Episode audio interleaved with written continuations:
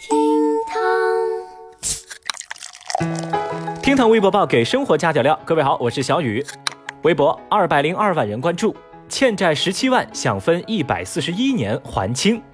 一月二十号，浙江省桐庐县人民法院通报了一起老赖案例，被执行人老赖何某应支付傅先生人身赔偿款十七万多元。在判决生效半年之后，何某拒不支付欠款，还跟傅先生商量说：“哎呀，我每个月就凑一百块钱还给你，行吗？这样算起来呢，十七万，对吧？呃，一共要还一百四十一年，好不好啊？”哦，一月八号，法院决定对其司法拘留十五天。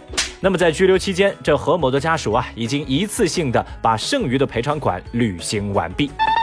对此，微博网友们纷纷表示啊，这事儿引起舒适，啊这男的太不要脸了吧！我强烈建议老赖面试不被录取，不能买房买车，不能坐高铁飞机，我就不信他们不还钱。人不要脸，天诛地灭！哼！小雨我啊，在愤怒之余，有些话呀，也真是不吐不快。但是呢，现在我选择闭嘴，因为我发现这个老赖他姓何呀。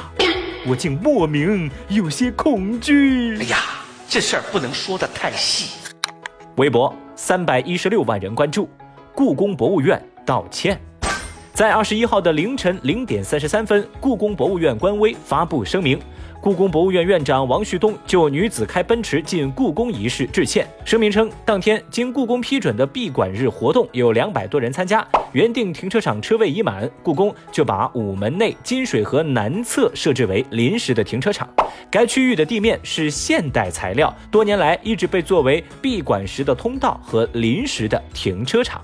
那么，对这件事情负领导责任的分管副院长以及保卫处处长被停职检查。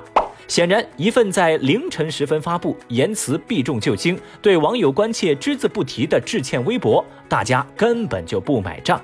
有人在评论区就表示说：“来，给大家伙儿翻译一下：一，因为开会才有车；二，停车路线临时改变；三，路是现代材料，不怕压；四，人已经处理了；五，那个女人呢，咱就不提了啊。”排在前排的高赞回复说：“我就没见过重大舆情声明是在夜里十二点半发的，什么情况啊？”还有网友辛辣的讽刺表示：“这大半夜的道歉是见不得光吗？还是跟那个女人一样过的是美国时间呢？”对不起，sorry。说到这儿啊，小雨我都开始心疼故宫了。拜托各位，你们还读不出来这份声明的意味吗？来，我好好给大家翻译一下。这份声明的意思很简单，那就是这事儿不怪别人，就怪我们自己，是我们家的停车场满了，对不起。这算个什么说法呀？微博二百七十六万人关注。市民穿睡衣出行被公开曝光。最近，宿州市城管局在其官方公众号上以“曝光不文明行为，提高市民素养”为题，公开曝光一批不文明市民。其中啊，有市民因为身着睡衣出行而被公开曝光，引发热议。因为从公号公布的图片当中，可以清晰看到被曝光市民的面部五官没打马赛克哟。这种曝光方式在网络上引发了巨大的争议，不少网友认为此举涉嫌侵犯市民的隐私权。对此，苏州市城管局一工作人员表示，当地出台的《苏州文明二十条》，其中一条就说苏州市民不能够穿着睡衣上街。那这名工作人员回复说，我们曝光的本意是想杜绝不文明现象。最终，苏州市城管局将原稿件删除，并且发文公开道歉，称曝光内容欠妥。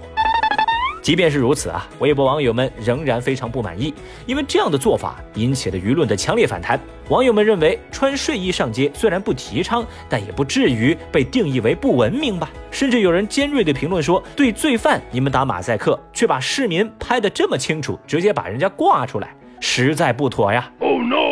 说真的，大家伙儿的说法呢，小雨非常认同。我也寻思啊，虽然说这种抓拍方式它不妥，但是呢，它也不算是一无是处啊。这套做法呀，它就是用错了地儿。小雨，我强烈建议把宿州城管局这套设备跟办事的方法呀，放在故宫来使用。同意的朋友扣个一，太厉害啦！微博五百九十九万人关注，买口罩的主力军。这两天，新型冠状病毒肺炎疫情牵动国人的心，也让不少人心生不安。在二十一号晚间，人民日报官微发文呼吁武汉市民不要离开武汉，如无必要，其他区域的朋友也不要前往武汉，请疑似症状患者及时就医。感谢医务人员的坚守，请务必保护好自己，请防护用具商家不要坐地起价。坚持公开透明，及时回应群众关切，请广大网民不信谣、不传谣。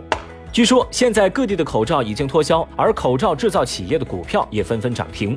微博上不少人感慨，平时丧得要死的年轻人，现在成为了购买口罩的主力军。而平时在家庭群里转发吃麻辣烫会得癌症、不吃大蒜寿命减半等养生文章的七大姑八大姨们，反而显得更加的淡定。这个世界太疯狂了。在此，小雨真心希望疫情的动态能得到大家足够的重视，但是不要过度恐慌。佩戴口罩是非常有效的防护措施，相关的具体操作请参考我们昨天的节目。让我们一起努力，早日打赢这场看不见硝烟的战争。武汉，加油！